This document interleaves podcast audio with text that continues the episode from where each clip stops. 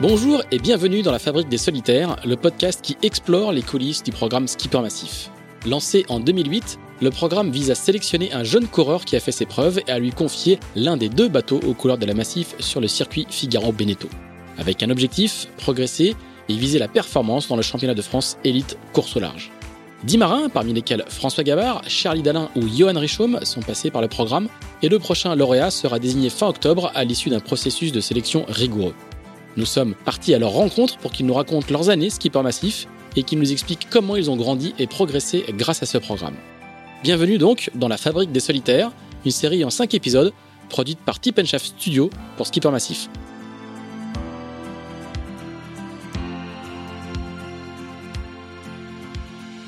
Pour ce cinquième épisode de la Fabrique des Solitaires, nous retrouvons les trois derniers skippers massifs, dont la promo en cours, autour de notre table virtuelle, puisqu'ils sont tous les trois dans trois endroits euh, différents.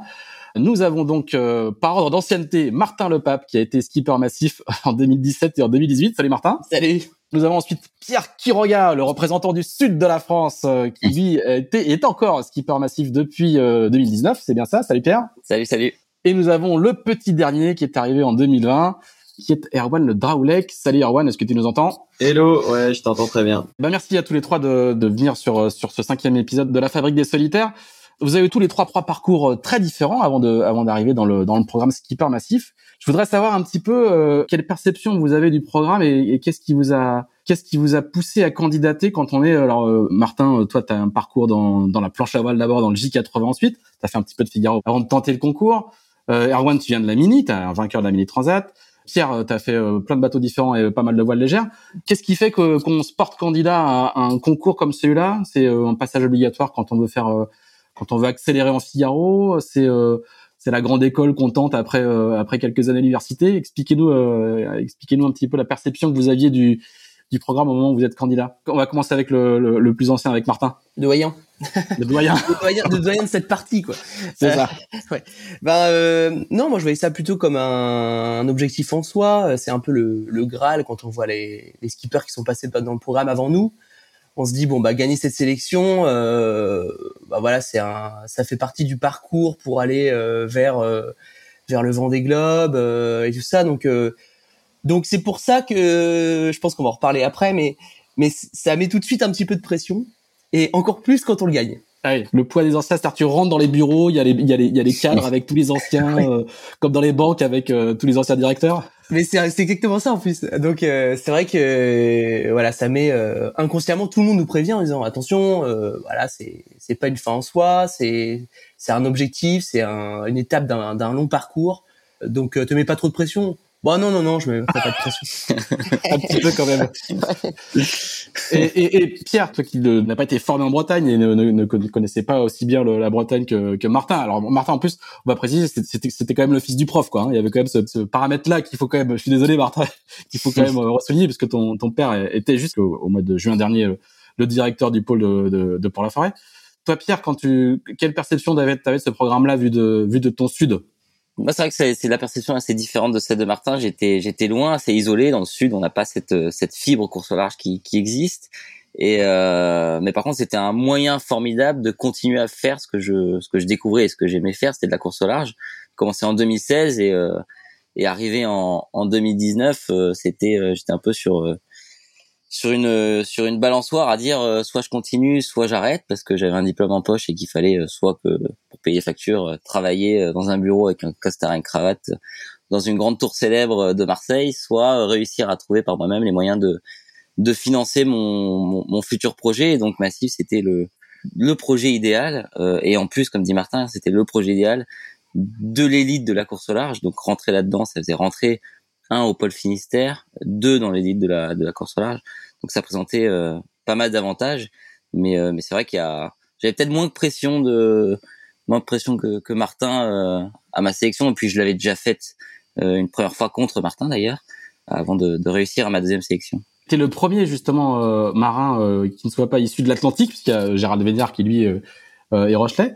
Ce type de programme dans le dans les jeunes qui qui essayent d'émerger dans le monde de la course au large en Méditerranée, c'est des, c'est connu, c'est, euh, c'est lointain. Ça, ça, ça représente quoi? Ouais, ouais, c'est, c'est, c'est connu. Bah, il y a, il y a, y a François quand même qui a un parcours euh, assez similaire, parce qu'il était au pôle, au pôle France à Marseille, vrai, euh, par lequel je suis passé. Charentais, mais il a, il a été formé en, en Méditerranée. Mais, euh, mais, mais, mais ça paraît, en fait, ça paraît si loin parce que c'est des mecs qu'on voit à la, à la télé, c'est des mecs qui, qui ont des, des bateaux qui sont sur Vendée Globe, qui ont des grands trimarans, donc. donc pour le petit, pour les petits navigateurs du sud qu'on est avec nos dériveurs, c'est vrai que ça nous paraît trop loin. Euh, mais, mais il faut savoir que c'est possible et, euh, et aujourd'hui il y a de plus en plus de, de sudistes qui postulent, qui essayent d'y arriver et, et, ça je trouve ça génial.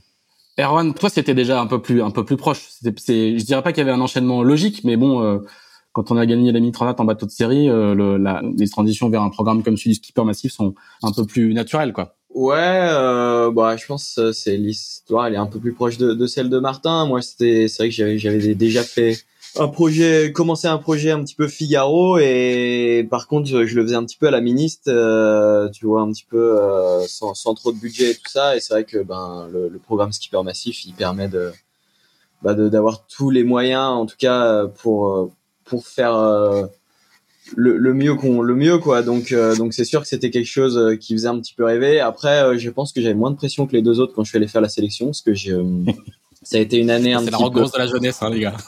non, mais en fait, euh, je suis le seul de nous trois, je pense, à avoir fait cette sélection sans avoir déjà euh, performé sur le circuit Figaro. Et je pense que c'était une grosse différence et c'était la première fois d'ailleurs qui qui prenait un bisu sur la solitaire l'année dernière. Donc j'ai fait ma, ma première année, ma première solitaire du Figaro sous les couleurs de la Massive. Donc euh, donc voilà. Et puis c'est vrai que quand je suis allé à cette sélection, je pense que j'y j'y allais pour gagner, mais peut-être pas euh, autant que les autres, que forcément, on, normalement, pour aller à cette sélection, il faut, faut déjà avoir un joli bagage en Figaro, et c'était pas mon cas. Ouais, on va rappeler que c'est, plutôt une formation de d'accélération que de détection pure. Hein. Et euh, alors du coup, je voudrais savoir aussi un petit peu euh, pour les gens qui nous écoutent et qui, qui voudraient évidemment tenter leur chance, comment comment ça se prépare aujourd'hui? Alors entre le, les toutes premières promos euh, en 2008 et maintenant, euh, ça a bien changé. Aujourd'hui, justement, est-ce que ça se prépare beaucoup? Est-ce que est-ce qu'on s'entraîne beaucoup? Est-ce qu'on met en œuvre des moyens spécifiques pour pour le préparer? Est-ce que le est-ce que la préparation de la partie euh, terrestre et pas et pas uniquement sportive euh, se prépare beaucoup aussi? Euh, Racontez-nous comment le concours se prépare, Martin. Ben en fait c'est c'est un concours un peu différent de celui de Bretagne CMB par exemple que, que vous connaissez où là c'est vraiment un concours pur. les gens sont assez méconnus en entrant sur le dans l'arène et à la fin de la semaine ils sélectionnent des candidats. Alors que là comme tu le disais Pierre-Yves c'est on a déjà normalement fait ses armes sur le circuit Figaro et c'est un peu un, il cherche, c'est un catalyseur de réussite, de performance. Donc du coup, il, cherche déjà des, des, profils un peu euh, un peu euh, typiques de, de massif, c'est-à-dire des gens qui ont un bagage de, de, course au large, qui ont commencé à faire des résultats et ils veulent euh, les prendre pour qu'ils perfent dans les trois ans à venir. En fait, c'est deux ans reconductibles, un an le contrat.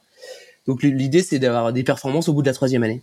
Donc du coup, le concours, il se prépare. Ben, quand on connaît le concours, bah c'est vrai qu'il y a de la il y a, il y a, pour moi il y a trois parties il y a la partie euh, même quatre voire il y a, il y a la partie nave mais qui est assez peu présente parce que en fait on a que un parcours de nuit euh, pendant la sélection donc c'est pas là que ça joue forcément après il y a des, euh, des entretiens individuels et euh, il y a une partie théorique préparation de navigation et pour moi le plus difficile dans ce dans ce format là c'est l'oral à la fin de la, de la semaine de sélection le grand oral voilà, le grand oral devant euh, bah, les gens importants de la massif, les décideurs en tout cas. Où là, euh, ben oh, il faut il faut pas se foirer quoi. En gros, euh, voilà, c'est un c'est un entretien d'embauche et, et voilà ils ont ils ont déjà vu ce qu'on était capable de faire et là ça met encore plus la pression. Je sais pas pour vous les deux autres, mais en tout cas moi c'était vraiment le, la partie la plus la plus compliquée le reste, euh, bon, euh, rien de ce qu'on fait déjà euh, quand on prépare une, une étape de solitaire du Figaro. Quoi. Et ça, ça se prépare. Hein? Le grand oral, tu l'as préparé, tu l'as, tu l'as. Ah bah carrément. Ouais. J'ai plus bossé que mon bac, hein, c'est sûr. bah ouais, parce que tu vois, tu dis bon, il faut faire un truc assez original. En même temps, faut pas se perdre, faut être concis, précis. Euh, voilà, c'est sûr que on est attendu au tournant. Moi, c'était la comme Pierre et comme beaucoup d'ailleurs de, de, de skippers massifs, je l'ai eu à la deuxième sélection. Euh, donc du coup, euh, je savais déjà à quoi m'attendre. Et c'est peut-être ça aussi qui fait la différence entre les gens qui gagnent la première fois et les gens qui gagnent la deuxième fois. C'est que la deuxième fois, tu sais à quoi t'attendre, quoi. Donc euh, du coup, tu peux effectivement mieux le, bosser, quoi. C'est comme le concours de médecine, quoi. Tu, tu l'as rarement de la première année, mais tu l'as, t'as pas plus de chance de la deuxième année. Voilà. Pierre, toi, ça. toi, toi, t'avais fait, t'avais fait comment? T'avais fait des fiches, t'avais, t'avais, t'avais tout bien révisé, t'avais appelé les anciens pour savoir comment on faisait?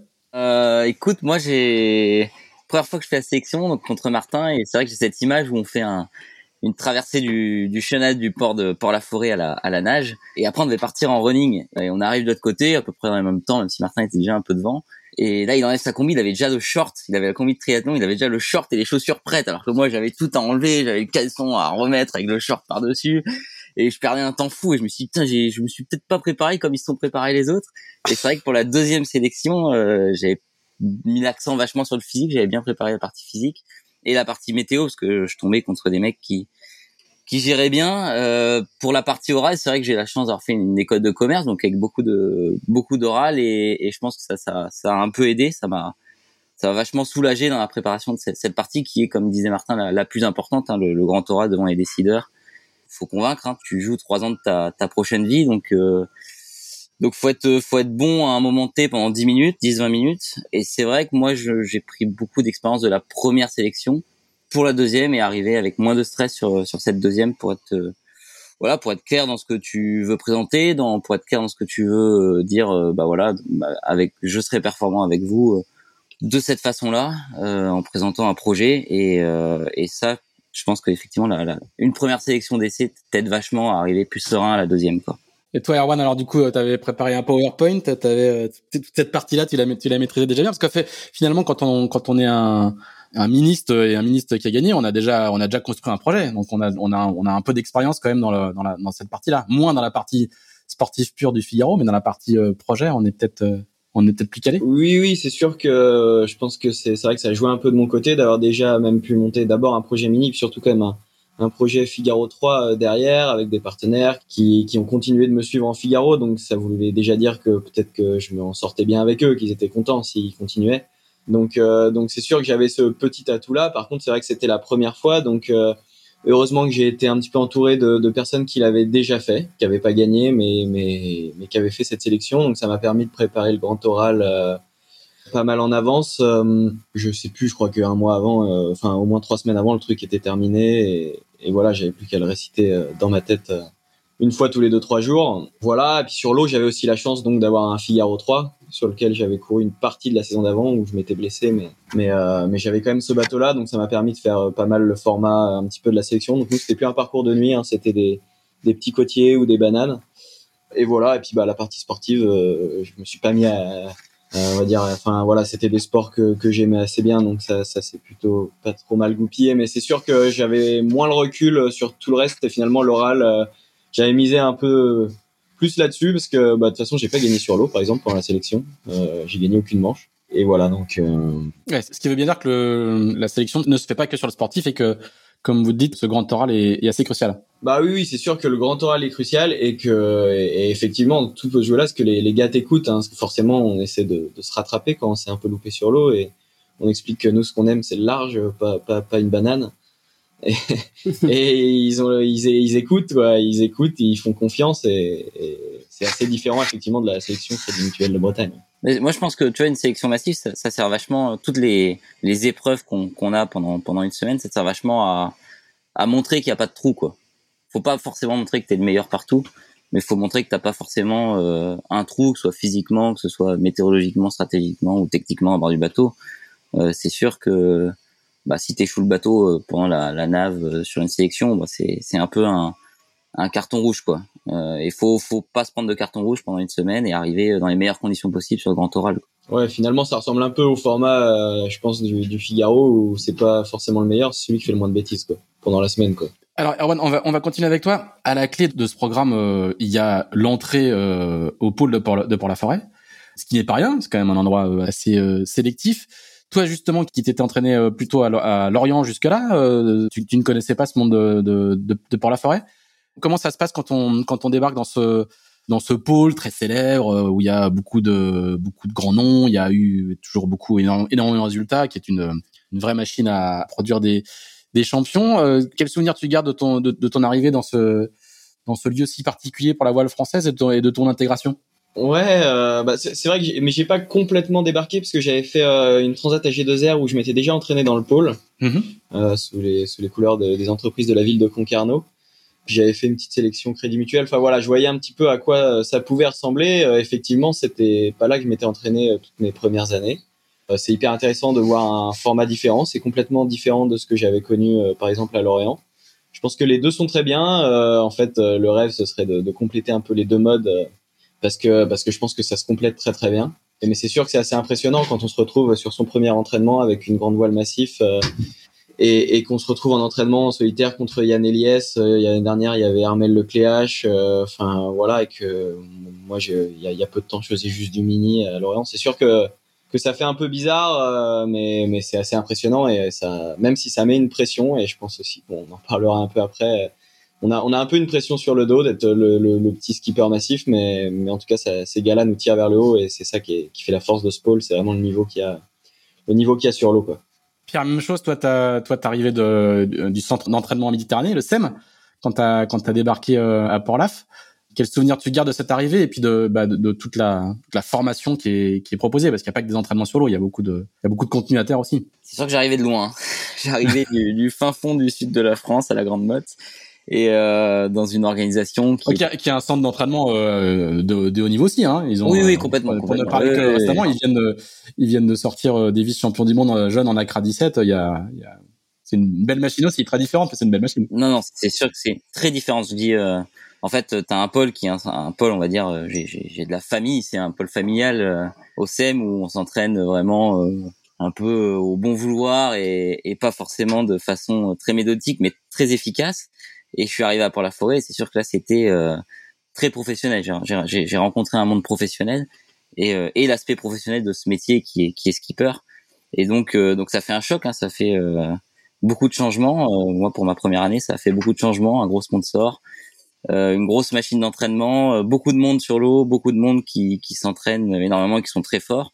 Donc de la concurrence, il fallait, ça met une pression en plus, comme disait Erwan, quand t'as massif, tu as envie d'être dans les cinq à toutes les bouts au vent, et donc euh, donc t'as de la pression tout le temps, et c'est sûr que ça fait, euh, pour une première année, ça c'est pas facile à gérer. Et je pense qu'on en reparlera, on en reparlera plus tard, mais c'est les premières années sont vraiment difficiles euh, à, à encaisser. Et moi, ça a fait, ouais, comme je te dis, de- ça fait un gros changement. Tu découvres la vie professionnelle de skipper, et ça, c'est c'est hyper intéressant et indispensable pour la suite de ta carrière. Skipper massif, c'est aussi, euh, comme disait euh, Martin, c'est un tremplin pour pour la suite, pour monter des plus gros projets. Et, et c'est indispensable d'avoir l'aspect professionnel euh, dans une structure. Alors Martin, toi, t'es pas un enfant du pôle, mais enfin tu le connaissais, euh, tu le connaissais forcément euh, mieux que les autres. Une petite question peut-être un petit peu plus précise quand on, on y est intégré comme euh, en tant que, que skipper massif. Qu'est-ce qui change par rapport à, à la position d'être un, un skipper lambda ou un marin qui est intégré euh, temporairement au pôle? C'est quoi le, le, le changement de statut qui accompagne le fait d'être skipper massif quand on entre au pôle de, de, de Port-la-Forêt? Il y a cette pression qu'évoquent euh, Erwan et, et Pierre aussi? Ouais, alors c'est vrai que moi j'avais la double pression. J'étais le fils du Dirlo et j'étais euh, nouveau skipper massif. Donc tu te dis bon, les gens vont Ah, m'attendre il faut pour faire dans les trois à la bouée, même pas dans les cinq, il faut faire dans les trois à la bouée. Faire être à l'avouer. Et bon, c'est avec du recul, c'est c'est c'est complètement idiot de, de penser comme ça parce qu'au final, euh, je pense que les gens s'en foutent un petit peu. Et puis euh, ça fait pas avancer plus vite. Donc euh, du coup, euh, c'est sûr que mon statut était particulier. J'ai mis du temps à l'accepter, du temps aussi à me dédouaner de tout ça.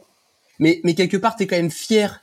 T'es hyper fier de gagner la massif parce que tu dis ouais putain, j'ai- les gens qui sont passés par là avant moi, ils ont fait des trucs extraordinaires et euh, et moi je suis là, donc quelque part j'ai quand même réussi. C'est j'ai réussi à gagner le concours. Donc ça te donne une certaine légitimité. Donc à la fois c'est un sentiment partagé entre la pression et, et la fierté, mais euh, mais ce qui est sûr c'est que gagner la massive ça ça te fait pas euh, c'est pas automatique de gagner des courses quoi. Il y a un long processus autour de, de ça et et c'est vrai qu'il faut et parfois malheureusement on met plus d'un an à à voilà à comprendre les rouages de, de cette grosse machine qui est massif aussi comprendre comment le projet fonctionne, ce qui est, c'est très différent de ce qu'on a pu euh, faire quand on a monté nos projets avant euh, de gagner massif. Et donc du coup, ben ça fait beaucoup de choses, comme disait Pierre tout à l'heure et Juan aussi, ça fait beaucoup de choses à intégrer en plus de la pression. Euh, Donc euh, donc c'est compliqué, mais euh, mais quand on lève la tête et qu'on voit massif dans la voile, on peut pas s'empêcher de dire qu'on est fier et qu'on a fait quelque chose de bien, quoi. Alors justement sur sur cette partie un peu euh, apprentissage, à la fois le l'apprentissage de, de- du fonctionnement avec le partenaire, on va on va, on va y revenir, l'apprentissage de d'un projet. Sur la partie apprentissage, il y a, il y a aussi toute la partie apprentissage technique. Quand vous arrivez euh, euh, au pôle, vous êtes même si vous, savez euh, déjà bien naviguer et si vous savez aller, aller vite sur l'eau, dans quelle partie vous progressez le plus vite pour chacun d'entre vous? Qu'est-ce qui vous a qu'est-ce qui vous a surpris? Qu'est-ce qui vous a fait dire dans les premiers mois tout de suite Voilà, ça ça va quand même beaucoup mieux qu'avant. dans, dans quel compartiment on progresse on progresse le plus vite quand on quand on rentre dans cette machine et dans le dans le pôle? On va continuer avec toi, Martin. Bah, alors, rentrer dans le pôle, moi j'étais déjà avant de gagner massif, mhm. donc euh, là rien de nouveau. Et puis comme tu disais, je suis un peu un enfant du pôle, donc euh, tout ce qui est rigueur, euh, professionnalisme de la course au large, bon j'étais un peu biberonné à ça, donc rien de nouveau pour ça. Mais par contre, ce qui, ce qui est bien avec massif, c'est que tu te concentres que sur le sportif. Tu oublies tout ce qui est gestion de, bah, de ton entreprise, de la recherche de sponsors, et tu es au service de la performance. Donc du coup, tu as tout ce qu'il faut financièrement, euh, les ressources humaines qui vont autour pour parfait. Donc euh, bah quelque part tu dis ah bah ouais bah là je je vais pas euh, mettre ma chemise pour aller euh, chercher les les 200 euros qui me manquent pour acheter une carte raster. Je vais je vais comment faire de l'analyse de la perf et modifier mes mes polaires de vitesse pour la prochaine course. Donc c'est ça qui est vraiment le catalyseur, c'est que c'est au service de la perf pendant trois ans quoi. Et Pierre, du coup, c'est ça qui génère la pression? C'est que du coup, tu as, tellement de moyens ou tu tellement, es tellement débarrassé de, du reste que du coup, tu es un peu obligé d'y arriver? Euh, Ben, suivant le, le, caractère de, de, chaque skipper, ça, ça diffère. Mais tu vois, par exemple, pour, pour mon cas personnel, c'est sûr que j'avais un, un, projet un peu galère, comme on les appelle en, en Figaro 2 avant, euh, avec très peu de moyens. Et donc, je me concentrais pas sur, sur les autres. Et là, en fait, tu as tellement de, de, de, moyens techniques pour regarder ce que font les autres, pour développer du matériel, pour etc que euh, t'en viens à te remettre tout en question et à te dire finalement euh, les autres ont toujours raison, à Yann Elias c'est toujours mieux réglé, à Armel Leclash a toujours la meilleure stratégie, donc tu veux copier les autres et tu, tu, te perds complètement, tu oublies que toi t'as été bon et que toi t'as été sélectionné parce que tu naviguais d'une telle ou telle façon et tu réglais d'une telle ou telle façon. Et c'est vrai que cette euh, cette abondance de moyens entre guillemets quand tu intègres skipper massif peut t'amener un petit peu à, à, perdre ta personnalité en, en tant que marin quoi donc moi, c'est ce qui m'a, c'est ce qui m'a perturbé, mais en fait, c'est aussi ce qui m'a fait progresser, c'est qu'à la deuxième et troisième année, donc euh, en ce moment, j'ai su prendre vachement de recul, et ça, je pense que c'est important, de la maturité et du recul, pour enfin commencer à, à exploiter euh, toutes les, voilà, tout cet aspect moyen technique que te propose le, programme. Donc ça, ça, met du temps. Au début, ça m'a, ça m'a clairement perdu.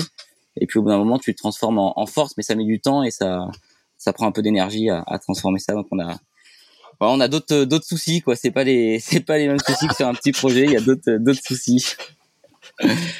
Erwan, toi, tu as ressenti aussi un petit peu ce, cette euh, cette première année où euh, où euh, il y a tellement de changements que par rapport au statut précédent que parfois ça peut être un peu compliqué à gérer?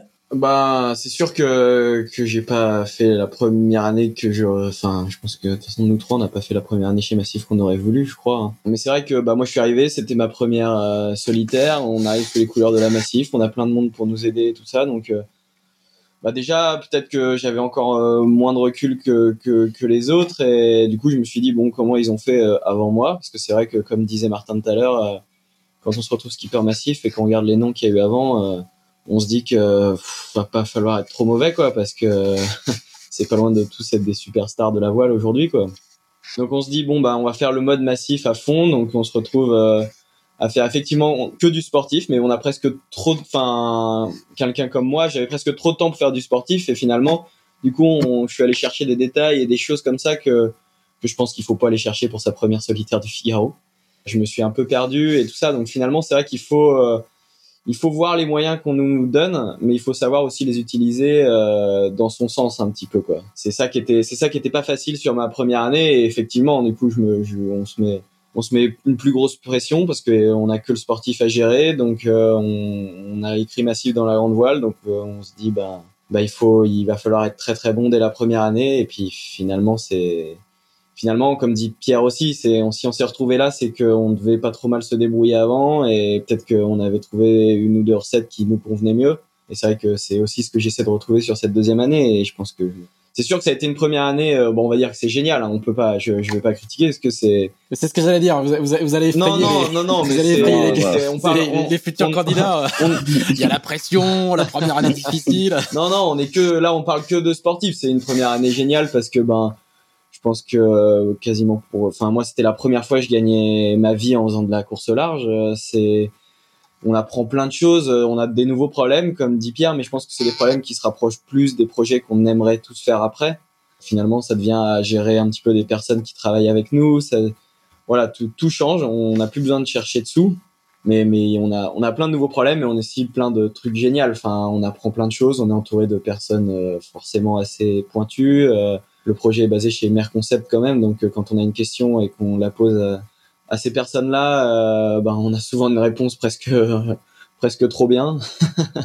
Ou alors on ressort avec trop de questions pose des nouveaux problèmes. Qui nous pose du coup des nouveaux problèmes exactement. Mais mais voilà c'est une source d'apprentissage. Et ce que j'ai retenu de ma première année c'est vrai que c'est sportivement, ça n'a pas du tout été ce que j'aurais voulu que ce soit. Euh, mais je pense que c'est la première année de Figaro, c'est la première année massif, c'est c'est presque normal. Mais humainement et même, euh, on va dire en en termes de voile, j'ai appris énormément de choses et je suis retourné naviguer un petit peu sur d'autres supports après la solitaire l'année dernière et je me suis vraiment senti euh, hyper à l'aise, beaucoup plus à l'aise que qu'avant de venir se faire cette année chez Massif. Donc donc c'est sûr que on y apprend énormément de choses pour pour un futur projet voile ou même pour l'actuel projet voile on pourrait pas c'est un problème mais c'est vrai qu'on a on est accueilli par l'entreprise où il y a le plus de compétences euh, nautiques au monde, Merconcept, et c'est vrai qu'on a tellement de ressources qu'on à un moment donné on bah, Erwan et moi en plus on est on est enfin moi plus trop mais on est relativement jeunes et on, moins mature que peut-être les anciens skippers euh, massifs. Et c'est vrai que quand, quand on te propose tellement de solutions, tellement de questionnements sur toi-même, enfin je prends je prends un mec génial comme Seb Cole qui, qui, qui te remet en en question en permanence. Et c'est vrai qu'à un moment donné c'est ça, ça, ça en devient presque compliqué parce que t'as plus confiance en toi quoi c'est des problèmes de riches au final. Exactement, j'osais pas dire, mais c'est c'est un peu ça. Mais c'est la performance. On est sur un sport technologique, donc la performance passe aussi par l'aspect financier. Évidemment. Martin, une petite question euh, sur la gestion de projet parce que euh, vous avez tous les trois dit que vous pouviez euh, vous concentrer sur le sportif, il y a plus de problème budgétaire, mais il y a quand même encore de la gestion de projet. C'est quand même encore vous qui faites le programme sportif. Euh, vous avez euh, vous avez un budget à gérer, euh, j'imagine. Vous avez c'est pas c'est pas une pas un compte sur lequel on peut tirer comme comme vous voulez. Il y a, y a, y a encore de la gestion de projet quand on est euh, skipper massif.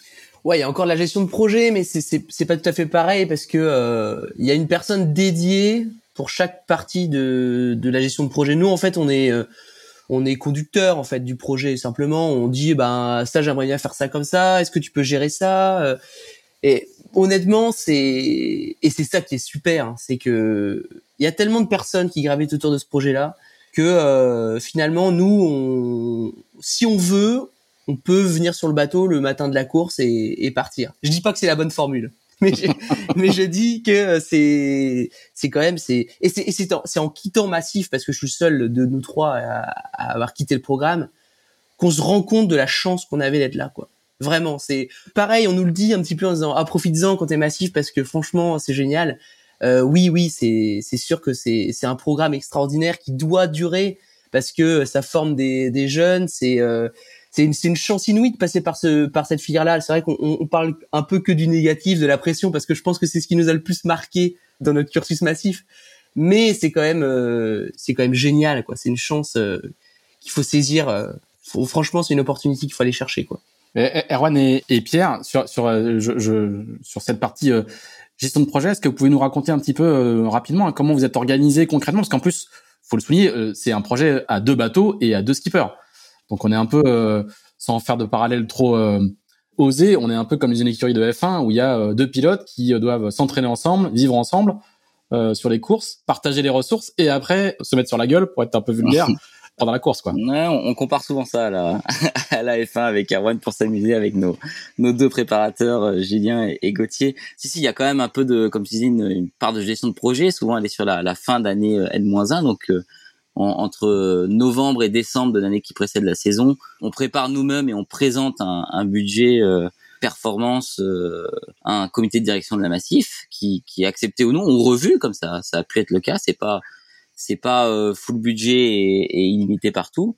Tout est réfléchi, tout est. On présente un comme je disais un budget performance avec le maximum de, de matériel qu'on a besoin pour pour développer, pour tester, pour pour être performant au cours de l'année mais tout est justifié. C'est pas euh, c'est pas all et ça paraît complètement normal.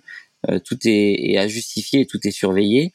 Et euh, mais ça représente, on, a, on, y bosse un peu quand même. Ça représente quand même un petit peu de un petit peu de boulot avant la saison et puis après, comme dit Martin, au cours de la saison, après on est on est vachement assisté sur sur le suivi du sur le suivi du budget. Donc là, on a on a beaucoup moins de de travail mais voilà. Je sais pas, Erwan, comment tu, tu vois le truc euh, Non, bah c'est sûr que euh, qui est arrivé plus dernièrement. non, mais encore une fois, c'est très différent et c'est là où, où Massif, c'est encore une fois génial parce que en fait, on passe du, du projet où finalement, quand on va un petit peu chercher des sous, on cherche juste le minimum pour réussir à le faire. Enfin, finalement, c'était en tout cas dans les projets que qu'on avait nous avant, au moins avec Pierre et Martin, je crois que c'était pas, c'était un petit peu pareil aussi et voilà, on essaie juste de trouver de quoi faire euh, une saison de Figaro, on en rêve et tout ça. Et là, je pense qu'on passe au stade où en fait, on gère un vrai projet performant, quoi. Il nous donne la chance de gérer un projet performance, donc comme dit Pierre, c'est pas all inclusive et illimité. Mais par contre, on a le droit d'espérer euh, plus de choses, on va dire, pour le sportif. Et si on justifie, on aura la, enfin voilà, on aura l'accompagnement, euh, que ce soit financier ou humain ou technique pour euh, pour y aller. Et du coup, c'est une gestion complètement différente. Et je pense que c'est une super formation pour euh, des projets plus gros après. Mais mais voilà, c'est sûr que c'est c'est quand même hyper intéressant. Et finalement, ça nous fait, ça nous montre que bah, que gérer un gros projet, c'est pas si simple, mais c'est un super apprentissage, c'est sûr. Messieurs, dernière question. On va recommencer avec avec avec Martin quand on devient un skipper massif, forcément, il y a un éclairage médiatique euh, un petit peu nouveau, euh, parce qu'on on est censé euh, jouer les premiers rôles, ou en tout cas parmi les premiers rôles sur les courses. Et pour beaucoup d'entre vous, vous découvrez un petit peu ça, cette partie communication, en tout cas l'importance de la communication. Vous devenez ambassadeur d'une marque, hein, pour être hyper concret, ce qui est probablement moins le cas quand on a des projets un peu plus junior euh, au début. Comment, Martin, toi, comment t'as vécu un petit peu cette euh, cette nouvelle compétence qu'il fallait acquérir et ce côté euh, ce côté justement ambassadeur de la marque, bien répondre aux journalistes, arriver à arriver à générer un peu de médias. Comment comment t'as découvert? Est-ce que t'as apprécié cette partie-là du projet? Ouais, ouais, j'ai, apprécié. C'est vrai que c'est quelque chose de nouveau parce que parce que c'est encore une fois c'est une grosse machine, donc on est assez sollicité par la massif et par les médias quand on arrive à faire des résultats. Euh, c'est vrai que là encore, il faut pas faire d'erreur quand on même quand on prend la parole euh, à la fin de l'année au salon nautique avec euh, devant tous les gens de la Massif à Paris au siège. Ouais, on se dit bon bah là, faut pas que je fasse de boulettes quand même parce que les gens me regardent encore une fois. Mais mais ça se passe super bien et on a eu la chance d'avoir de bosser avec des, des attachés de presse, des agences de com qui ont fait super bien leur taf et, et là encore c'est un apprentissage énorme pour la suite parce que le fait d'être représentant d'une marque comme Massif, ça donne quand même euh, une certaine légitimité euh, face à un, sponsor qui veut t'engager après quoi. Disant bah ouais, t'es ambassadeur de Massif, bon ça veut dire que t'as pas fait d'erreur et que t'es capable quand même de, de parler euh, aux médias et, de donner et de renvoyer une bonne image de la marque. Et ça, je pense que c'est c'est important et, et c'est en ça que Massif est encore une fois une bonne école. Pierre, toi, tu as découvert ça aussi un petit peu Ouais, moi j'ai adoré cette partie euh, communication, bah, tu sais côté méditerranéen, grande gueule, euh, etc. moi je j'aime euh, j'aime beaucoup, j'en ai j'en ai fait. Ils t'ont pris ils t'ont pris pour ça, tu sais. Hein ils exactement ils m'ont pris pour ça. Mais non non j'aime beaucoup, j'ai beaucoup aimé avoir des, des échanges avec des, des collaborateurs de Massif, avec la direction, avec les journalistes aussi, raconter un peu comme tu comme on fait là là, raconter un peu notre histoire au sein d'un d'un programme professionnel. Et, et ça a été un, un des c'est un des, des, meilleurs aspects pour moi euh, du programme. C'est vrai que c'est, c'est, tu vois, on a une attachée de presse à l'année qui, qui nous gère des, des interviews, qui nous gère des, des présentations, qui, qui s'occupe vraiment de nous. Et ça, c'est, c'est un des aspects vraiment euh, agréables que j'avais pas avant quand j'étais tout seul dans mon projet.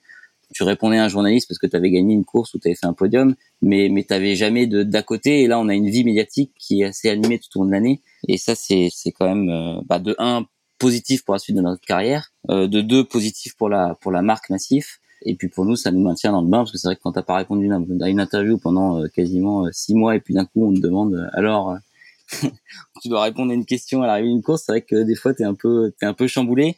Là, on est un peu en continu dans, dans l'exercice et, et je trouve que c'est vachement formateur. Erwan, quand tu as gagné la Mini Transat, tu as fait un petit peu de un petit peu de médias, mais c'était peut-être pas euh, comparable ou est-ce que ou est-ce que toi du coup quand tu es arrivé, tu avais déjà cette expérience là Oh non non, euh, c'est pas vraiment comparable hein. j'étais j'étais un peu surpris c'était enfin voilà, c'était du média pas géré, mais c'était très sympa euh, pendant la Mini Transat.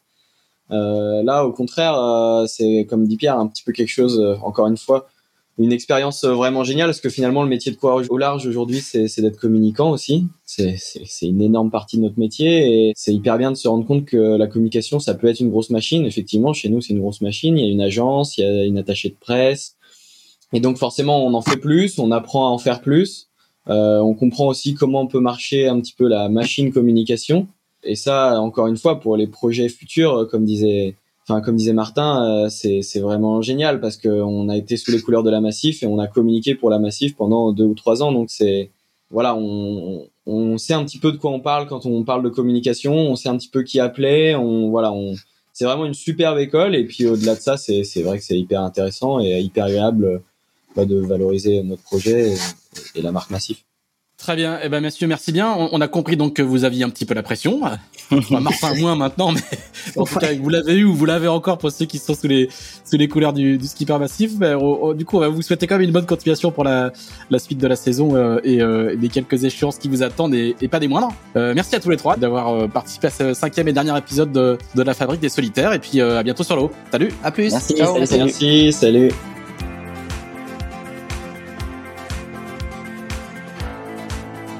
Merci d'avoir écouté cet épisode de la Fabrique des Solitaires dans les coulisses du programme Skipper Massif. Si vous souhaitez candidater à la sélection, vous avez jusqu'au 30 septembre minuit pour envoyer votre dossier. Toutes les infos sont disponibles sur le site internet massifcourselarge, tout